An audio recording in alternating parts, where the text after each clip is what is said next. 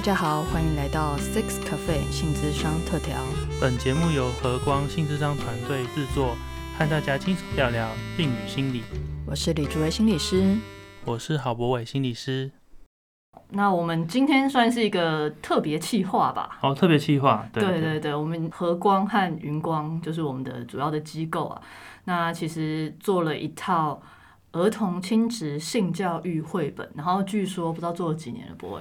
哎，我看资料，他们听说是做了六年。哦，真的，一个小孩如果是一年级的话，已经差不多国中、国小要毕业了这样子吗？OK OK OK，好，历经六年，终于做出了。一套绘本这样子跟性教育有关的绘本，所以我们今天算是一个特别企划，我们特别邀请到我们呃三位心理师制作的心理师团队中的其中一位来跟我们分享，就是这本绘本到底有什么了不起的？对对对，这个旷世巨作到底怎么生产出来的？对，然后因为我跟博伟，其实我们主要的工作都是偏向成人，是是是，对，哎，博伟也是有做青少年，对，但是比较少了，还是成人为主。对，然后跟儿童这一块的话，其实我们算是比较不熟悉，是是，嗯，那今天的话就邀请到杨淑玉心理师来帮我们分享一下他们可能整个制作的过程啊。还有就是说，到底这配这套绘本它了不起的地方在哪？OK OK OK，我们欢迎苏玉。苏玉，Hello，大家好，我是苏玉心理师。然后那个。这它不是一本绘本，它是一套绘本。哦，对对对对对对对对对。那舒玉，你先就先介绍一下你自己。好啊，那大家好，我是杨舒玉心理师，然后目前主要工作场域是在云光儿童与青少年性智商中心。那工作的对象呢，其实大部分也其实是成人，然后也有做幼儿亲幼儿性教育的部分，亲子性智商。然后，嗯，我要怎么介绍我自己啊？这样可以，这样可以，这样可以，这样可以。好好好，你还想要介绍你的星座血型，或是有一些对对，刚刚有点想说，大家讲到什么程度？OK。那苏要不要跟我们聊聊？说，哎，是什么起心动念让你们想要自己来设计一套绘本？其实最早呢，这个不是我们三个人的概念，是 佳慧执行长，他就说：“哎呀，这个你们就我们有自己有小孩嘛，然后我们自己又受这性质上的训练，然后坊间其实有蛮多呃性教育的绘本都是从国外进来的，是是，然后卖一卖，可能一刷两刷也就绝版了。那所以其实当我们自己要做我们自己孩子的性教育的时候，其实会发现说，哎，好多。”好多书其实是买不到，或者是已经绝版了。然后所以是那时候佳慧讲说：“哎，要不然我们自己来做一套，我们自己来做一套，就我们自己出，就不会有这种买不到绘本的窘境，买不到美材的窘境。就是苦没有这个性教育的工具，对，或者是有些就是国外进来的，可能还有一些文化的差别，文化的差别，所以不如自己来，就是本土妈妈的这个精神这样子。对，因为有一些在绘本上面，他的生活脉络。就是就是跟我们不一样，所以有时候在带小孩看的时候，他可能会觉得很困惑、很好奇，说：“哎，为什么这个绘本里面他的故事是长这样子？”那我们又要再花解释说：“哦，可能呃欧洲、美国是这样啊，那我们台湾不是这样啊什么的，或者是有的小孩子长得会不一样啊。”就比方有的小孩子，像我们台湾的小孩比较少，那个头发很卷的。哦。可是国外小孩他的那个卷毛的那个，就是 他就可能身体特征就不一样。不一样，对。然后，但但我觉得这也是一个跟小孩聊说，其实我们每个人真的是身体都不一样，一个蛮好的方式。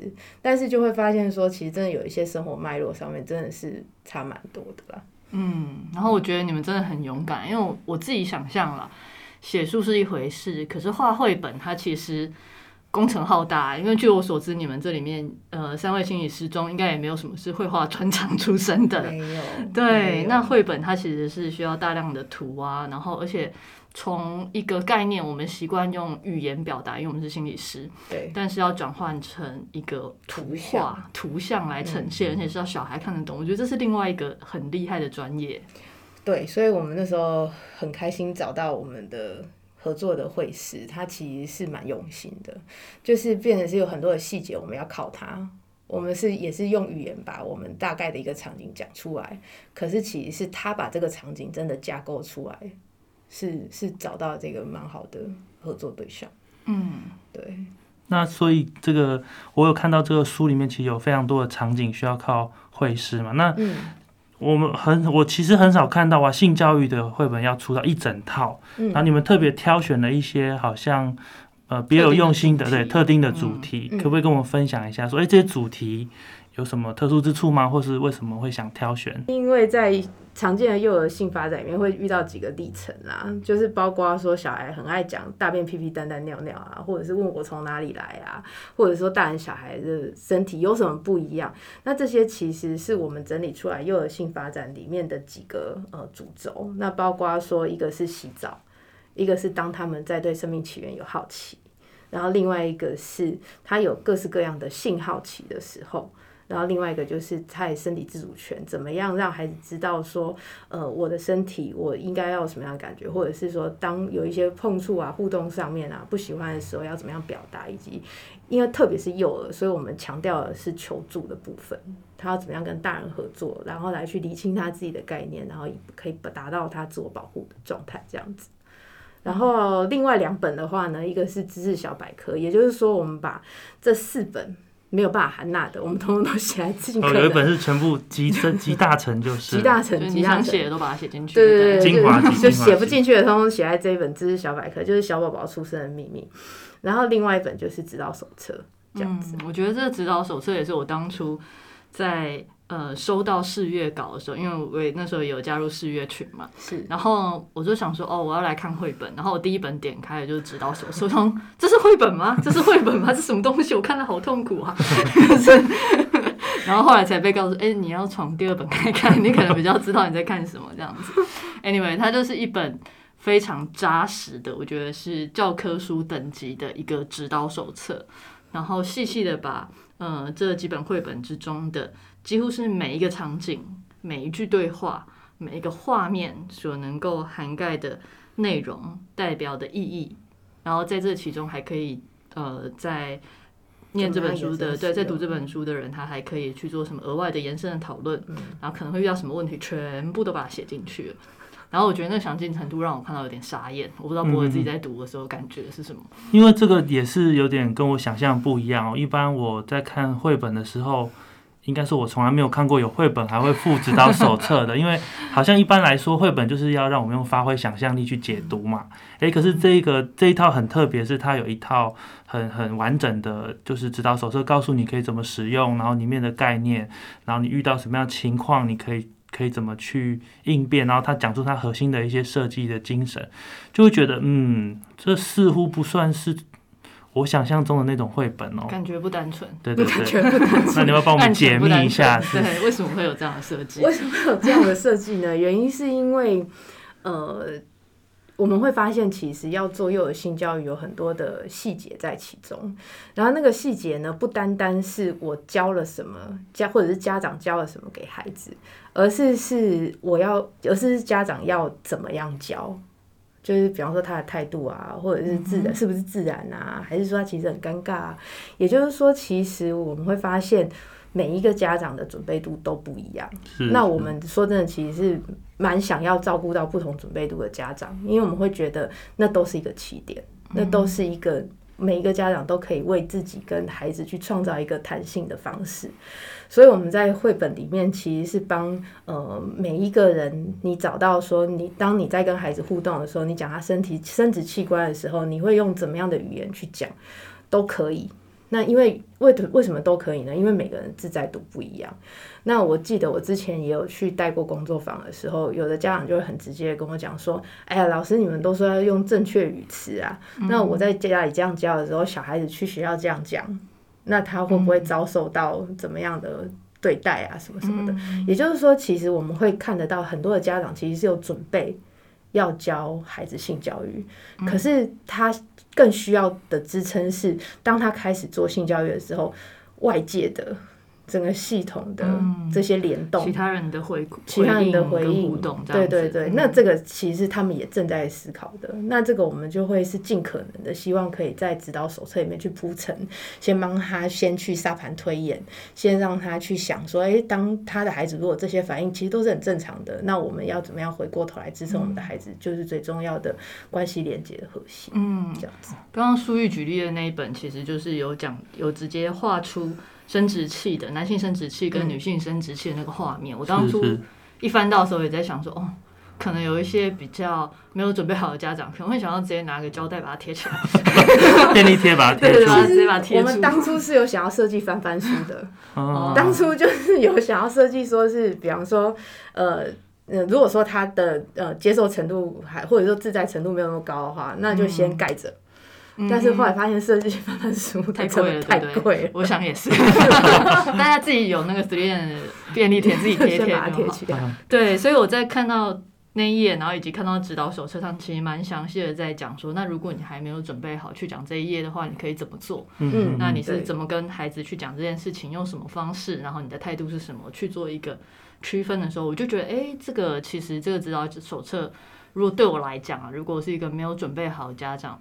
去看的话，我会觉得还蛮有帮助，让我们更知道怎么去使用这本书。嗯嗯，而且我也感觉说，听起来这个设计是有考量家长在里面的。很多时候我们买绘本是想说要买给小孩看，可是这个绘本这一套设计是有有思考到家长在使用这个绘本的位置，然后替他做一些准备。我觉得不会讲到我们设计的重点，我们设计的重点这一套书其实是工具书啊，工具书啊，是让家长。使用他要教性教育这个事情的时候，他可以使用的美材。了解。也就是说，它是设计给家长与孩子共读的。嗯。所以，它确实我们的主体是家长，并不是孩子，并不只是孩子啦，应该这样讲。对。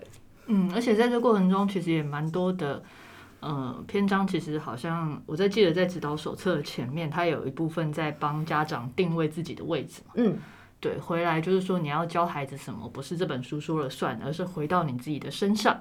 对，你准备好你想要给孩子什么样的性教育，那你自己准备好的态度跟呃，不管是开放程度啊，或是你相信的价值观是什么，好像也有先帮家长去做一个程度的理清跟定位。对，我觉得这个可以搭搭配上一集的爱与放手的 podcast。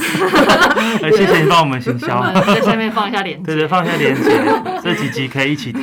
真的真的，因为我觉得我我觉得我还蛮认同佳慧的那个呃一个想法，就是其实所有的价值观都很重要。嗯，那每个价值观后面都有他想要带给孩子的能力。那也就是说，这个没有对错好坏，而且这个都是很棒的善意在其中。那我们设计这套绘本也是想要支持所有的价值观里面，你其实是可以利用这套绘本去锻炼你自己的能力，以及你想要给孩子的。任何的能力，包括情绪的涵容啊，或者是各种人际的回应方式啊。因为我上一集的那个 podcast 我也有听，那个教会里面讲到说要有弹性，要有，弹性，对，人格脊椎要有弹性。对，那也就是说，我觉得我们是尽可能去创造，说不是只有一种可能性。那包括里面的小动物也是在创造说，因为我们有各式各样的呃情绪感受啦、回应方式啦，然后自我安顿啊，都会有各种可能可以出现跟使用。这个小动物的设计，我是真的觉得蛮有创意的，因为一般的绘本大家就是会描述一个故事，所以里面可能大概就是一个故事线，可是加上了这超多个小动物，是不是六七个？六七个小七呃七个小动物。之后，你会发现同一个场景里面，哎，孩子的反应啊，跟感觉啊，跟他的互动方式，可以呈现很多不同的样子。是的，这还蛮酷的这个设计。我们也还蛮喜欢这个设计。那这个设计也是那个佳慧的金头脑，真的就是只有他想出。听起来佳慧无所不在，贯穿我们每一集，贯穿我们每一集。对，然后因为那个时候我们苦恼于一个状况，就是如果只有一个故事主轴，就是爸爸妈妈，然后两个小孩，但是我们知道其实孩子的呃现实的状况就是他不会每一次反应都一样，嗯，而且而且每个小孩差异应该很大，差异超大的。然后我们就想说那这怎么办？然后所以那时候嘉伟就想说，那不然我们来创造那种虚拟的小动物，嗯，这样子。然后就所以我们就那时候也是开始天马行空想说有哪几种小动物可以放进来。这样子，OK，所以其实每一个小动物它代表的是不同的小孩的内在可能会有的心声，就对了。是，就是有不同个性的小孩。我是用孩子的九大气质向度，然后去做设计的。也就是说，在用这九大气质向度去设计出来有七种小动物。那这七种小动物的个性，它就会在不同的场景里面会有不同的反应。然后，所以呢，其实这就很像是一个呃情绪投射的概念，就是我们就可以呃，比方说爸爸妈妈或者是主要照顾者就可以跟小孩玩说，哎，你觉得哪一只小动物它的反应你觉得最有趣，或者是它为什么会这样想？哎，你觉得你跟谁最像？或者是手足之间，你觉得哥哥最像谁，妹妹最像谁？类似这样这样。那这样子的话，我们想要带出来的事情是说，同一个事件、同一个场景，大家反应都不一样，然后这都是很自然的。OK OK，哎，不过因为因为听起来这个绘本设计是很着重这个各种弹性跟变化跟多元，是。可是我就是想不懂哎，那个为什么它的设计就是一个异性恋一男一女爸爸妈妈，然后刚好一个小孩男生一个小孩女生这样这么典型。那万一它是一个单亲家庭或领养家庭或是多元家庭的话，同志家庭的话，这边安怎嘞？有这件事情，我们其实在一开始设计主角的时候有挣扎过，有挣扎过，挣扎非常久。其实，呃，真的是蛮困难，喊那所有的族群的。那我们也会。想说就是那我们就是把这些我们想说但还没有说的事情，就把它放到指导手册里面去，然后呢，让指导手册里面像刚刚博伟提到的不同的多元的形态的家庭里面，它同时也可以运用绘本。比方说刚刚讲到的同志家庭或者是单亲家庭的话，它还是可以运用绘本里面所教的呃互动的方式啦，呈现互动的方式啊，或者是说怎么样跟孩子去讨论身体的等等的这些对话，它还是可以截取他所需要的部。分应用在他的亲子关系上。嗯，OK，所以其实书玉讲到比较是说，呃，这几这几本绘本之中，它其实贯穿整个主体的，它其实是有一个共同的理念。是那呃，虽然不同的类型的家庭之中，确实可能会有一些实际上日常生活中还有跟别人应对上可能会有一点点差异，但是那个主体对你们来讲是一致的。是那也就是这本书一直强调说，是以依附教育为主体的性教育这一个部分。那我们也想问一下，就是说这句话什么意思啊？就是什么是以 什么是以依附关系为主体的一个性教育这样子？那我觉得大概我们先拆两块来看，一块是先讲一下依附关系，然后再讲以依附关系为主体的性教育是什么这样子。然后我刚刚也在想说，这个依附关系的概念啊，或许现在比较多的会是在呃爱恋关系里面。去讲说啊，每个那个依附关系是什么？那其实依附关系更早是从幼儿开始发展起的。其实我们所有人的依附关系都是这样子的，在幼儿的时候啊，嗯，就是当我们跟主要照顾者的时候，我们我们是其实是跟主要照顾者的联动的。那也就是主要照顾者好，我们就好，是连在一起的感觉。那刚开始的时候，幼儿他并不会有一个很清晰的自我概念。那我们那幼儿大部分都是透过主要照顾者有一个怎么样的反应，他会感觉他自己。那透过这个慢慢的过程里面，他会对自己有一个哦，我是怎么样的状态。那当他的这个自我感。举举个例子嘛，对对，比较好懂，比较好懂哈。比方说，像书本里面有讲到的，他幼儿里面他其实自然而然会想要去呃好奇啊别人的身体。那书里面有一段就是他想要去碰妈妈的身体，那妈妈就说呃我不喜欢，所以我希望你停下来。那这个时候其实幼儿会感觉到一种被拒绝的感觉。那当被拒绝的感觉的时候，就是一般人说的正常，大家都会有一个生气的反应。那这个生气的反应就会觉得是我不好。所以我生气了，这样子。妈妈觉得我不好吗？还是我不好？就是如果是在幼儿里面，他大概就会觉得是我不好，然后妈妈也觉得我不好。嗯，那也就是说，如果我们把关系继续走完的话，在绘本里面后面讲到了一段是妈妈回来家里的时候，有跟孩子再重新去讨论刚刚在公园里发生的事情。那那那在妈妈在跟孩子讲的时候，其实两个人都已经离开了。当初在公园发生的场景的那个心情，但是孩子其实还是记得的，还是记得当初在公园的时候，妈妈有一个生气，然后仿佛那时候妈妈拒绝了我这样子，然后那个是我我可能也搞不清楚这样子。那所以当妈妈在跟孩子说，哎，那个时候你还记得吗？在公园怎样怎样怎样，我请你停下来。那绘本里面我们呈现的是，呃，小孩子就点点头这样子，也就是说孩子其实是知道。他那个时候的经验，也记得那个时候的经验的。那那个时候他其实是呃不知道怎么样感觉这个状态，他只是觉得说，哎，我好像不好，被妈妈拒绝了。那后来妈妈做了一件事情，是妈妈帮孩子说出了呃孩子的主观经验，就说啊那时候你应该是觉得妈妈坏坏或凶凶吧。那孩子就点头。那孩子点头的这件事情是代表他的情绪其实是被妈妈认可。那也就是说，刚刚断裂的、被拒绝的这个关系，在妈妈做了这件事情之后，孩子的情绪被妈妈接到了，那这边关系就连回来了。那这个连的动作就代表一个关系的连接产生了。那这个时候，孩子虽然是被拒绝的经验，但是他会知道妈妈懂他。那这个其实会产生一种安全感。虽然我被拒绝，虽然我做了一件嗯妈妈不喜欢的事情，但是妈妈还是爱我的。OK，所以这时候其实他也不会觉得他是这么的不好了，是这个意思吗？对。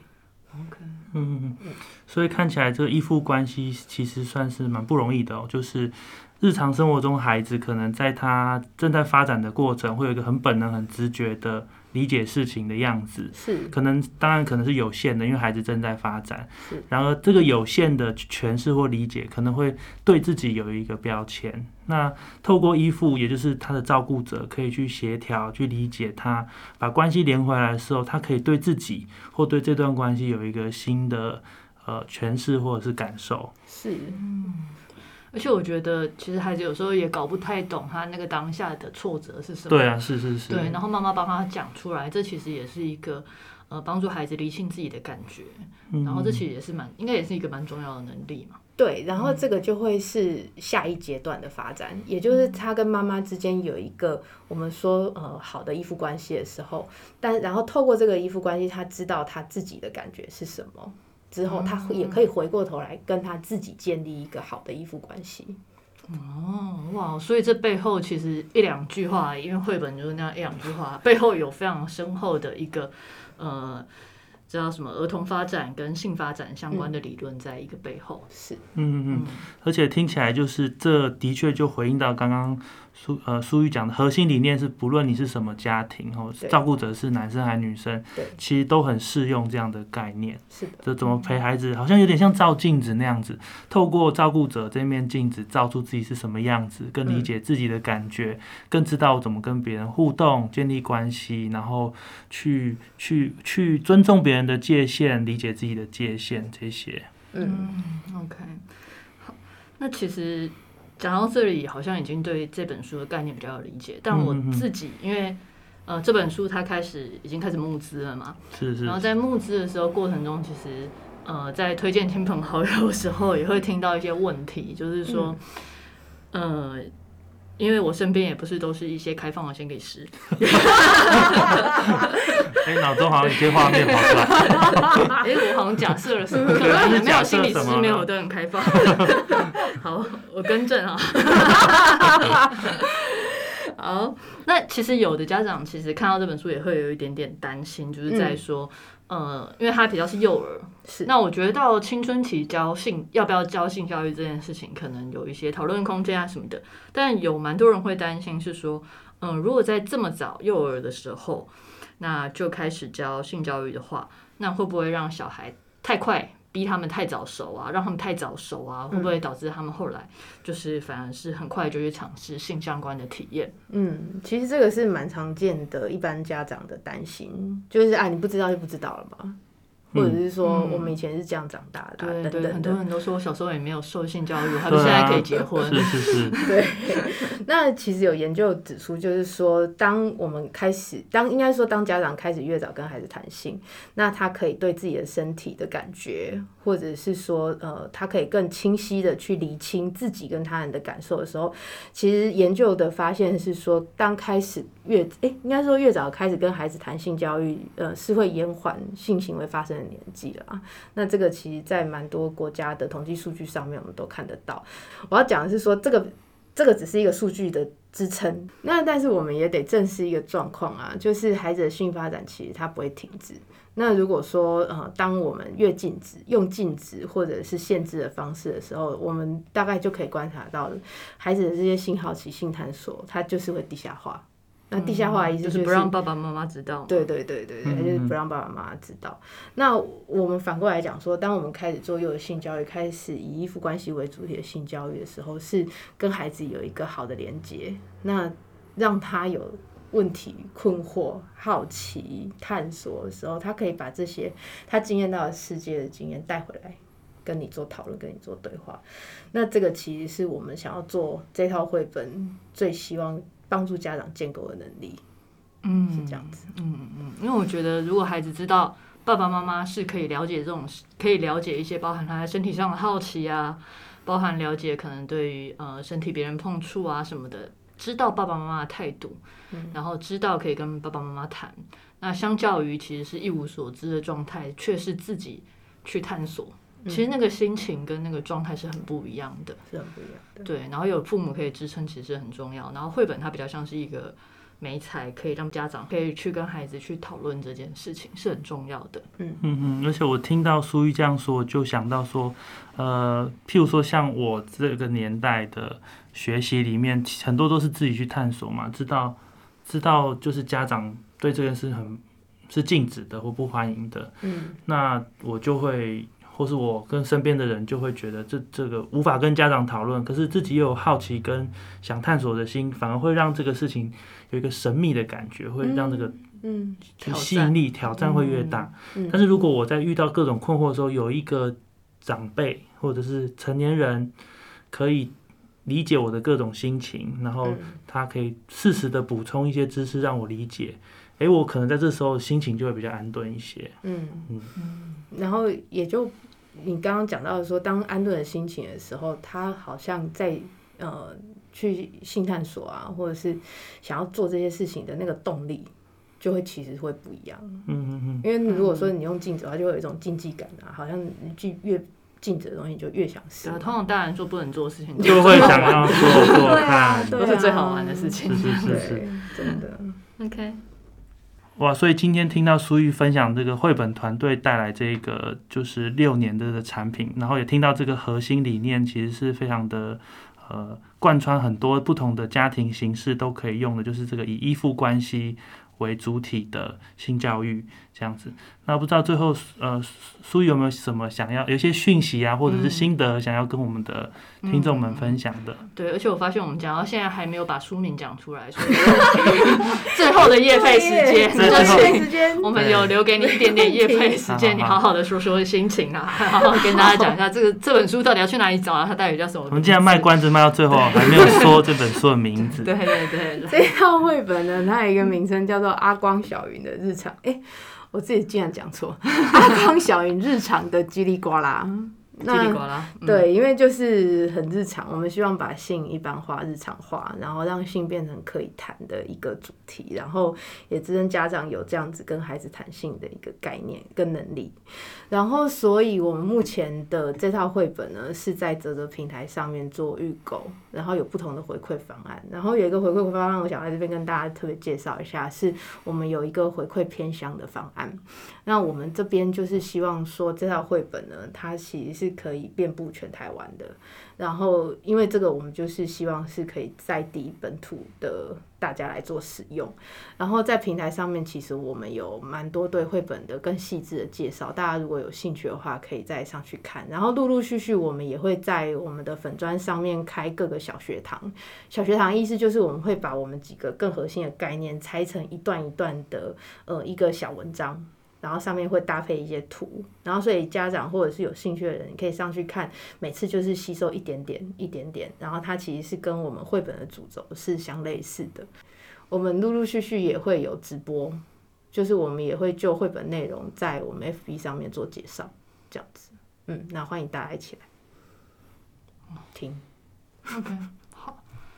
OK，那今天就很谢谢苏玉带来的这个丰富的绘本。嗯嗯，OK，而且听起来你们真的做好多事情了，为了这一套绘本做了六年制作，听起来宣传期会跑一两年的感觉，没事，很不容易，很不容易，很不容易，很不容易，做了很多就是平常不会做的事情，是真的，在这期大大应该也学习很多东西吧，超多。OK，好啊，那非常感谢苏玉过来跟我们分享，然后。